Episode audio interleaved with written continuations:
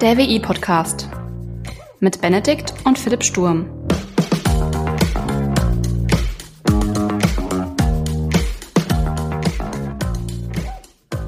Hallo und herzlich willkommen zur 31. Folge des WI-Podcasts. Bonjour Philippe.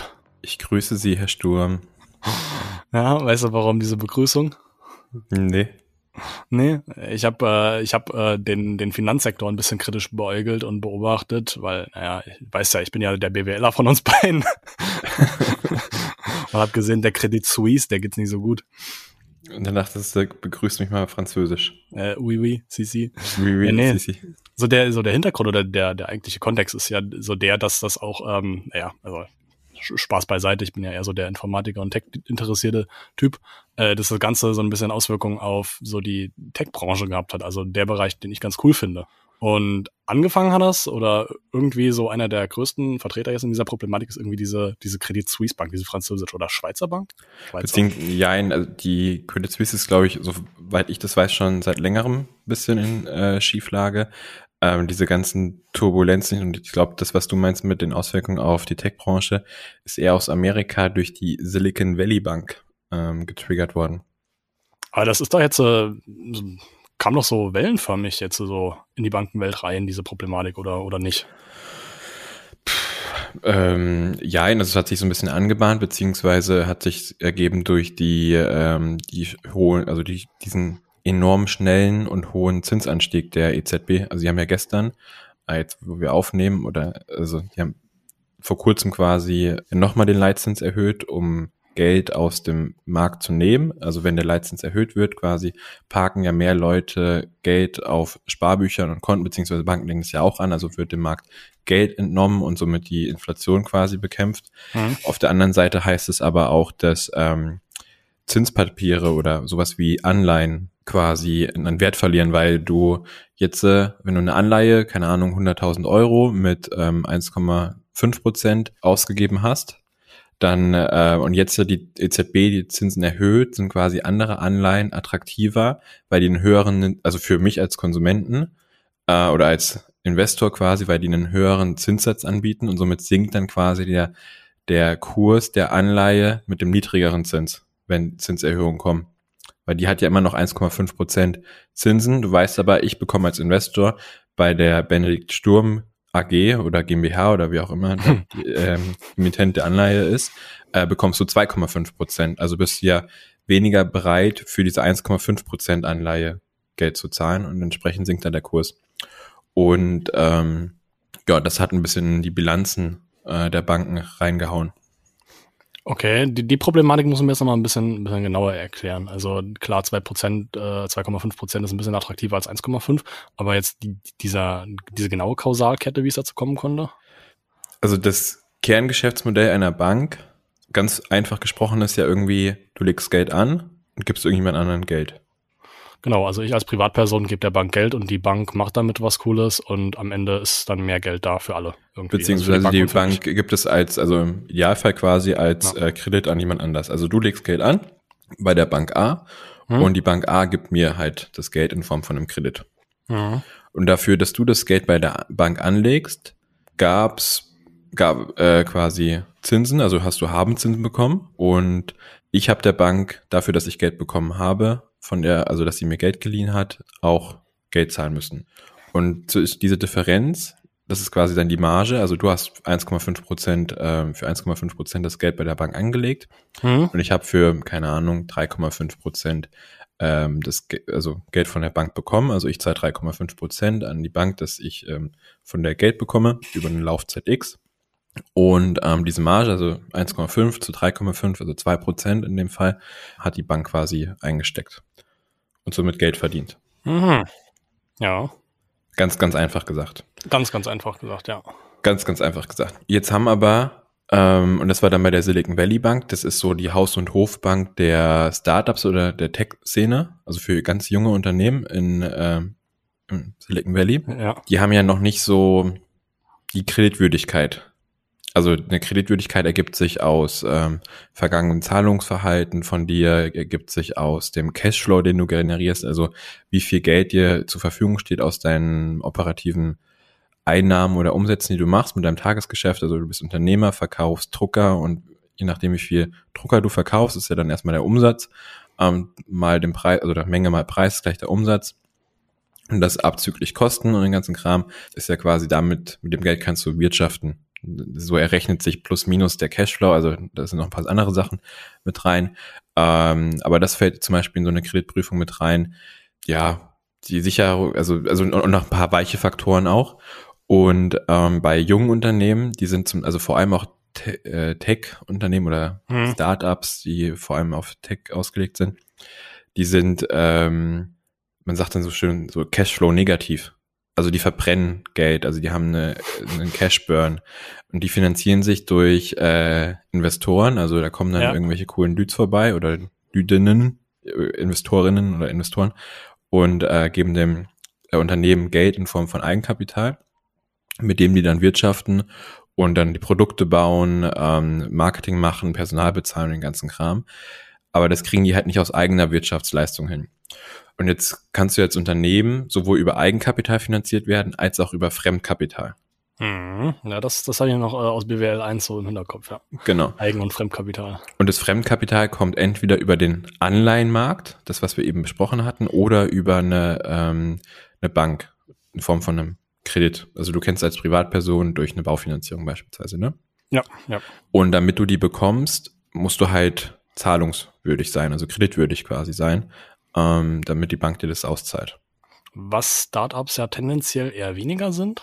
Korrekt, und das war der USP der Silicon Valley Bank. Die hat das wohl nicht interessiert. Na, was heißt nicht interessiert, aber die waren da risikofreudiger. Die haben Unternehmen, also vor allem jüngeren Unternehmen, auch schon Kredite, ge äh, Kredite gegeben. Natürlich jetzt unter, die mussten bestimmt auch irgendwelche Bedingungen äh, erfüllen, aber die haben jetzt nicht so eine harte Kreditprüfung oder Kreditwürdigkeitsprüfung gehabt wie äh, jetzt eine andere Bank, eine Commerzbank, eine Deutsche Bank oder Volksbanken oder Sparkassen. Ja. Die haben eine andere andere, also strengere Kriterien, also oder man sagt auch konservativere oder risikoaversere Kriterien halt ähm, angelegt. Und die Silicon Valley Bank war quasi da ein bisschen, also hat halt den Ruf, dass die ein bisschen mehr Geld da rausgeben. Das war aber tatsächlich gar nicht das Problem, sondern das Problem war eher, dass die Silicon Valley Bank auf der äh, Passivseite, also auf der Seite der Kundeneinlagen, also du hm. als Benedikt Sturm legst bei der Bank äh, Geld an auf dieser Seite, das ist die Passivseite, einen riesen, riesen Überschuss hatte oder hat. Weil. Ein riesen, ein riesen Überschuss, also im Sinne von viel zu viele äh, Privatpersonen oder auch andere Leute haben da ihr Geld angelegt bei der Bank? Vor allem Unternehmen, also vor allem Startups, weil die quasi durch Funding-Runden haben die keine Ahnung, 100 Millionen, 150 Millionen, 200 Millionen, wie auch immer, ja. Gefundet, also ja. Eigenkapital bekommen von Investoren. Und die ja. müssen ja irgendwo geparkt werden. Ja. Und die parkst du bei einer Bank. Und das Geld haben die bei der, bei der Silicon Valley Bank geparkt. Ja. Das heißt, du hast da jetzt keine Ahnung, ich weiß nicht, wie hoch die Bilanzsumme war. Also ähm, war auf irgendwie unter den Top 20 Banken äh, der USA, also schon recht groß. Hast du auf der Passivseite ganz viele Leute, die der Bank Geld geben.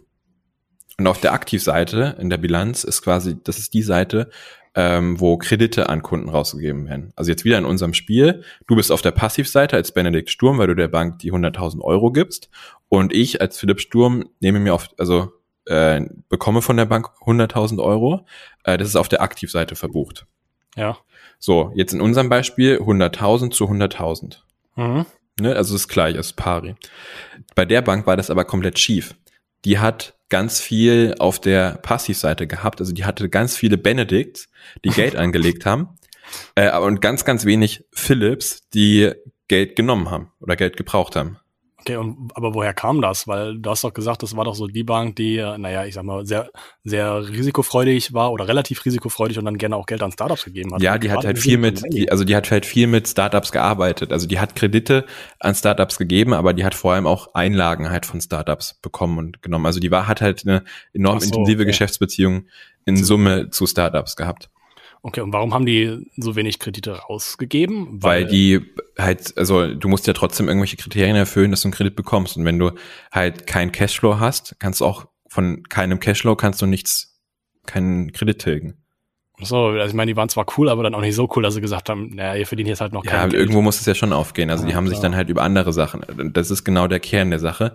Die haben halt ganz viel Geld auf der Einlagenseite gehabt, Mhm. aber nicht so viele Kredite auf der aktiver Seite gehabt für Kunden. Okay, ja. Sondern kannst du Kreditersatzgeschäft machen als Bank.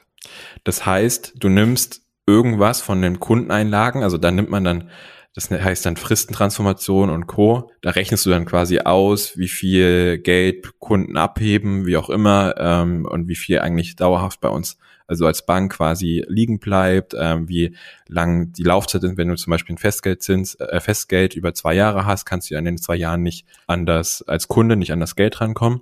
Das heißt, innerhalb dieser zwei Jahre kannst du als Bank mit dem Geld wirtschaften, das quasi an einen Philipp in Form von einem Kredit ausgeben. Mhm. Oder wenn du das nicht an einen Philipp ausgeben kannst in Form von einem Kredit, kannst du Kreditersatzgeschäft machen.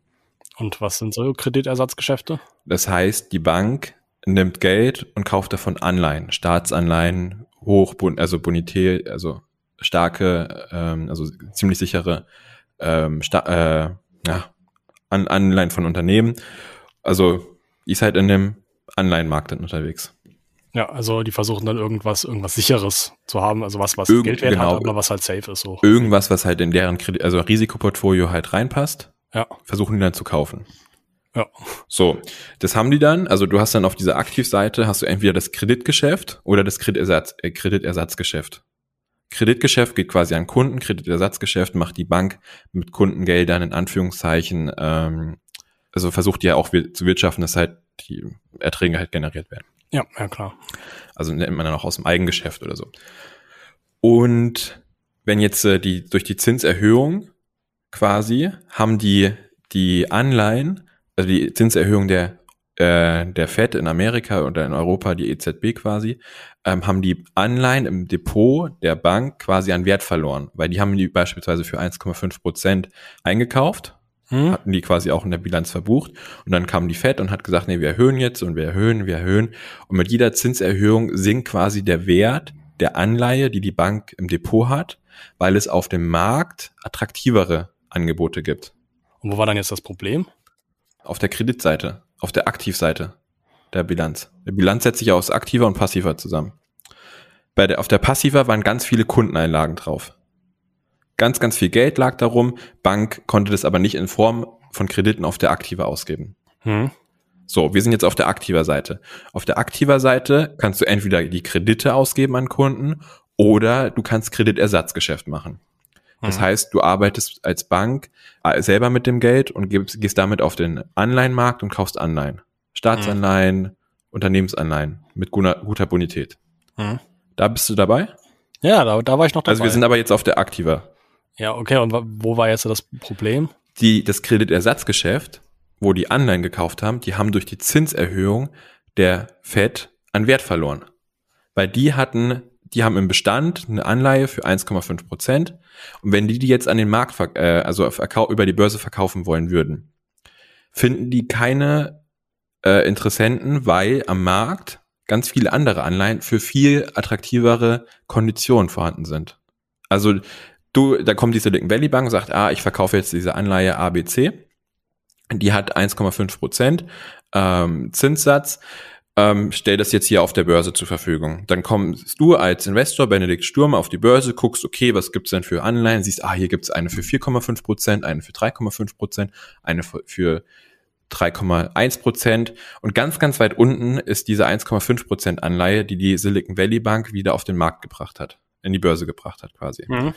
Und welche kaufst du jetzt? Kaufst du die 1,5 Prozent für der Silicon Valley Bank oder kaufst du die, äh, also die Silicon Valley Bank wieder auf die Börse gebracht und ver verkaufen möchte oder kaufst du die Anleihe, die äh, für 3,5 Prozent ähm, am Markt ist?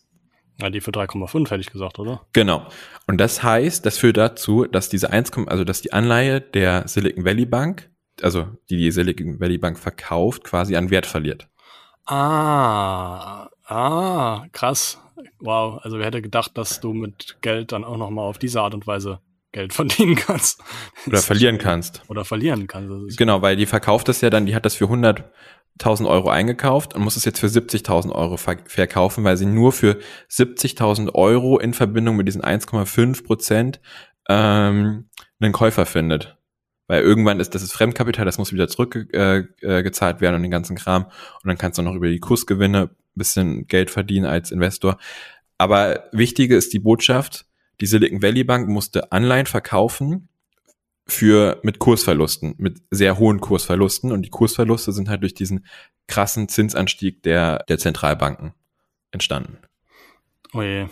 Und äh, jetzt in der Kausalkette, so ich sag mal vorsichtig, wer hat's verkackt? Weil auf der einen Seite, die, klar, der Leitzins musste erhöht werden, dass die Leute wieder mehr sparen wollen, aber auf der anderen Seite hast du ja damit dann genau dieses, diese, diese aktiver Seite der Banken so ein bisschen, naja, äh, gefährdet, weil die halt äh, mit ihren Geschäften dann halt weniger Geld genau. verdienen. Das, du hast, ja, du hast halt dieses Gleichgewicht so auseinandergebracht. Also wer jetzt am Ende. Ja, jetzt wird's noch komplexer. Oh ähm, normalerweise diversifizierst du als Unternehmen, also als Bank. Also du konzentrierst dich nicht nur auf ein Kundenklientel und nicht nur auf eine Branche, sondern machst es über mehrere Sachen. Und wenn aber dein Kundenklientel voll, also, also voll auf eine Zielgruppe ausgelegt ist, mhm. ähm, dann ist es komplett schlecht diversifiziert. Also dann spricht man dann im Bankenjargon von einem Klumpenrisiko. Wird eigentlich schon schwindelig oder? nee, noch geht's. Okay, äh, genau, vom Klumpenrisiko und die, die Silicon Valley Bank hat halt ein riesen Klumpenrisiko, weil die ja nur auf diese Startup-Branche ähm, bedient war. Und die Startup-Branche war aber von dem, von dem, äh, diesem Zinsanstieg halt voll, so man will, im Neudeutsch würde man sagen, Double Fuck getroffen. ne?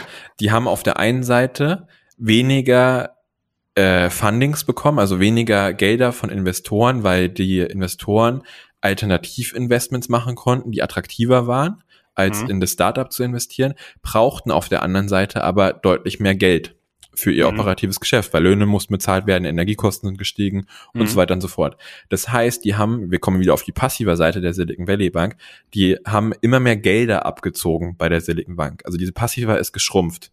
Deswegen ja. hat die haben die auf der Aktiva diese Anleihen verkaufen müssen, damit die Liquidität für die Passiva bekommen, um die ähm, die Geld, also die Geldanfragen von den Kunden quasi bedienen zu können. Also Benedikt Sturm ist zur Bank gegangen, hat gesagt, ich will meine 100.000 Euro wieder haben, weil kannst ja jeder äh, täglich abrufen. Silicon Valley Bank hat die 100.000 Euro jetzt nicht sofort da liegen, sondern quasi muss sich die quasi dann auf der, von der Aktiva irgendwie wieder über Liquiditätsmittel, wie auch immer, zurückholen.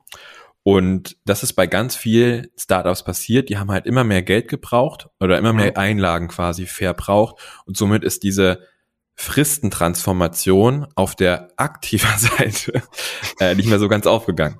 Und deswegen waren die gezwungen, die Anleihen quasi mit signifikanten Kursverlusten zu verkaufen, damit die die, die äh, Geldbedürfnisse auf der Passivseite ihrer Kunden quasi bedienen können. Also den okay, Liquiditätsabzug.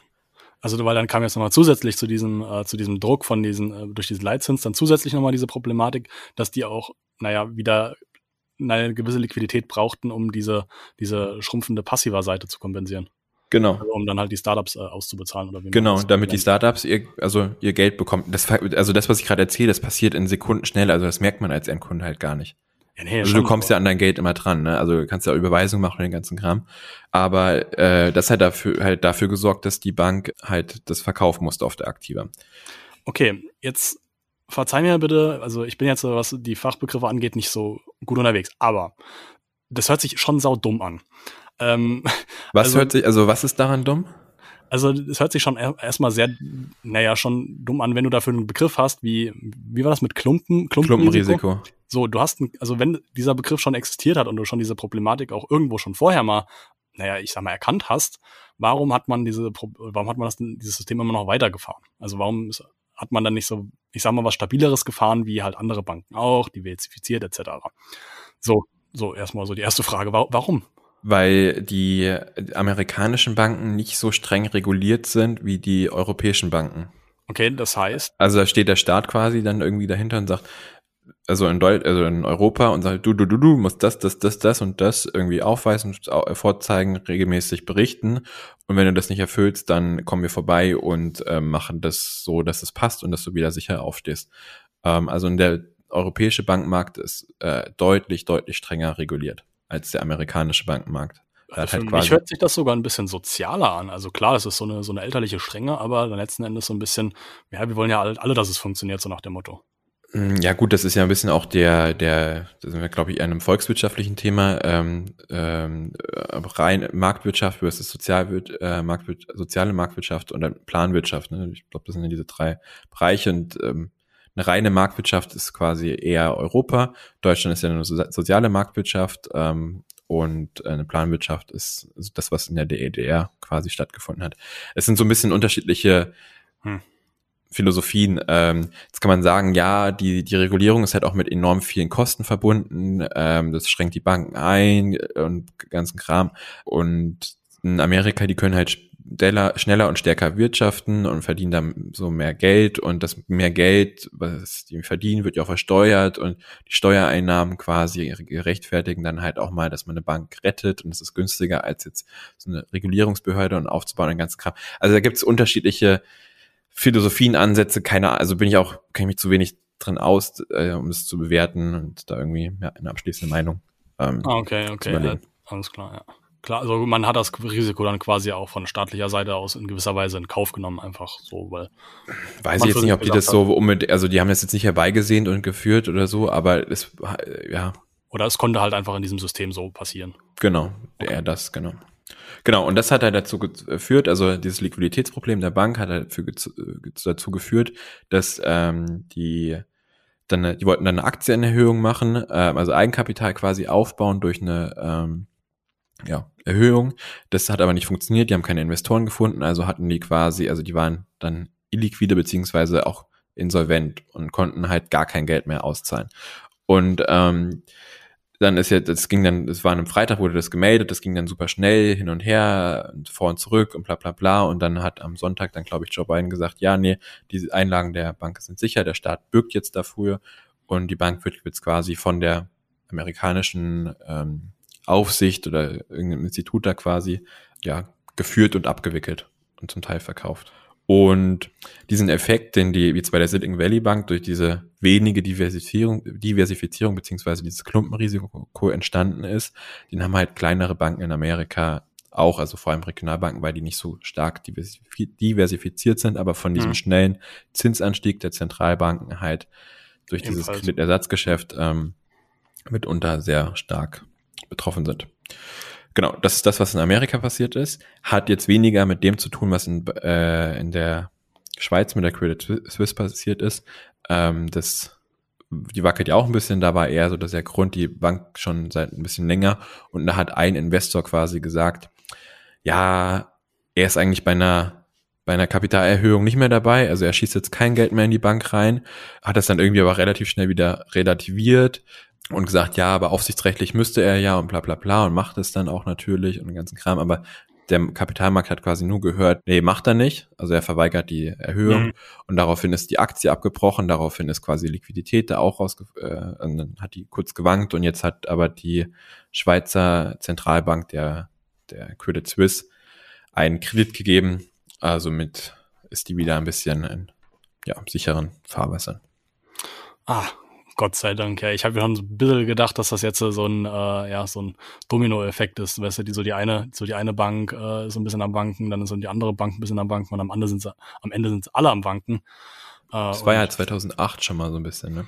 Ja, genau, 2008. Ja, also ich sag mal, ja, ich war, ich, gut, ich war, du warst da vielleicht schon ein bisschen älter als ich, aber äh, ich habe das damals nicht so mitbekommen. Ich habe es erst so im Nachhinein so mitbekommen. Ich weiß ja nicht, wie, wie, äh, wie dramatisch die Ereignisse dann sind, während man in so einer Krise dann steckt, wie man das dann mitbekommt, ob das dann so eine Sache von Wochen, Monaten. Es geht Jahren ja um die Frage, also bei der bei der Silicon Valley Bank äh, in dem Beispiel ist ja die Frage, was passiert mit den Geldern? Ja. Also die sind ja dann, wenn die Bank pleite ist, also wenn die Bank insolvent ist, kann die die Gelder nicht mehr auszahlen, also sind deine Gelder weg ja, als Kunde. Ist schon, schon, ich sag mal, scheiße, ne? Und äh, das kann ja ein Dom, also und bei Unternehmen, die können dann die Löhne nicht, äh, nicht zahlen und Rechnung nicht zahlen. Das löst ja dann so ein, eine Kettenreaktion halt aus. Mhm.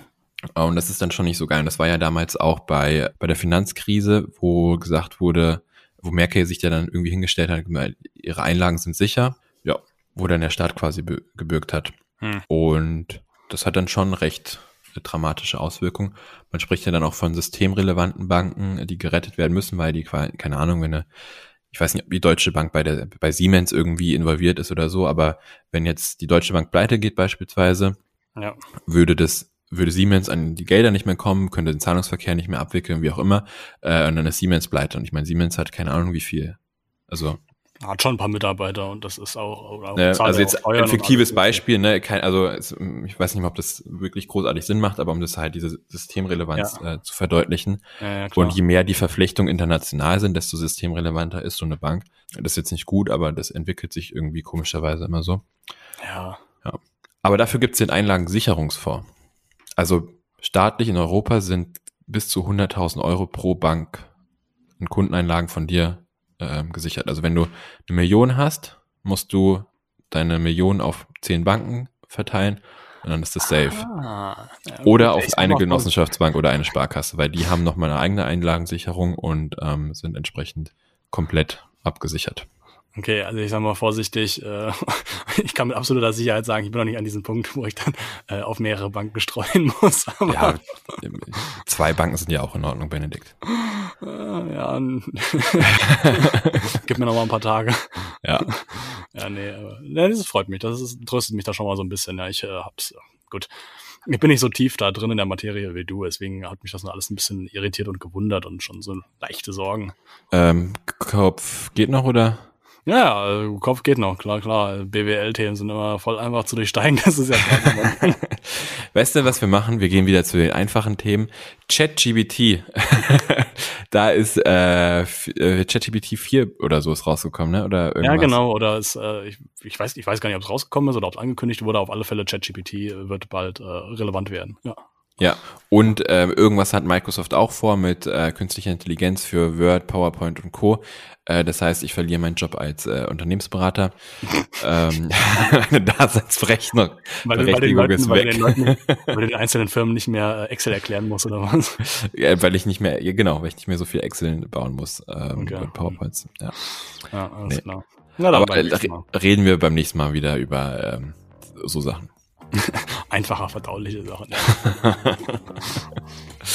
Alrighty. Dann, Hat Spaß gemacht, Benedikt. Na, ich danke dir für deinen kleinen Einblick.